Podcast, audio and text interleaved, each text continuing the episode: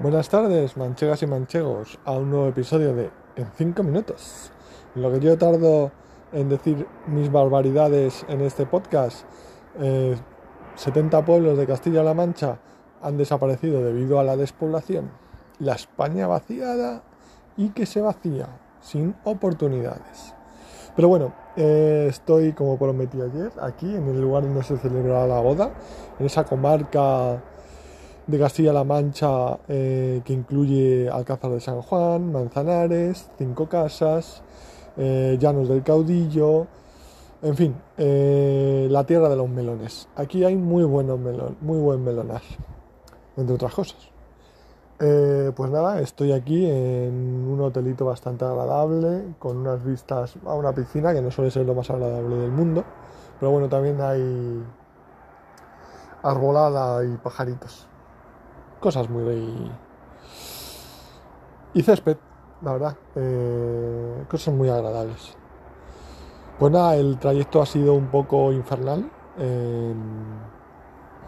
hemos tenido que ir hasta Villaverde para ir hasta Aranjuez y de Aranjuez venir aquí en tren y se ha retrasado un poco y bueno, he conseguido mantener la calma porque yo normalmente cuando las cosas se retrasan me vuelvo un poco eh, loco.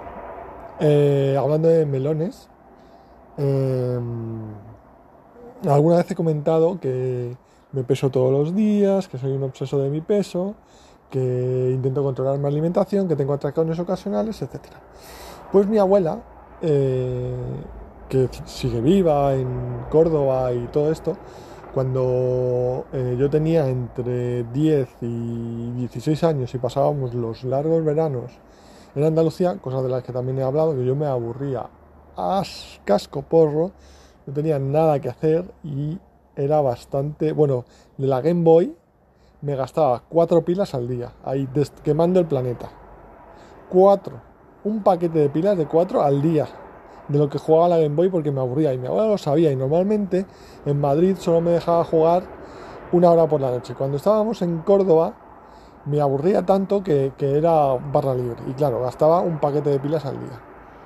Luego me trajeron un ordenador, mi 486, eh, que no era compatible con el Windows 95, pero bueno, a mí me sobraba con el 3.11. Tenía un emulador de la Mega Drive con todos los videojuegos de la Mega Drive y yo me las gozaba. Y si no, al Civilization, un no. Sí, sí, al Civilization, un no. Eh, pues bueno, pues mi abuela, eh, hablando de melones, eh, en verano solía hacer siempre, pues como todos los de mi familia, hemos tendido a la obesidad, a la gordura, tener kilos de más y tal.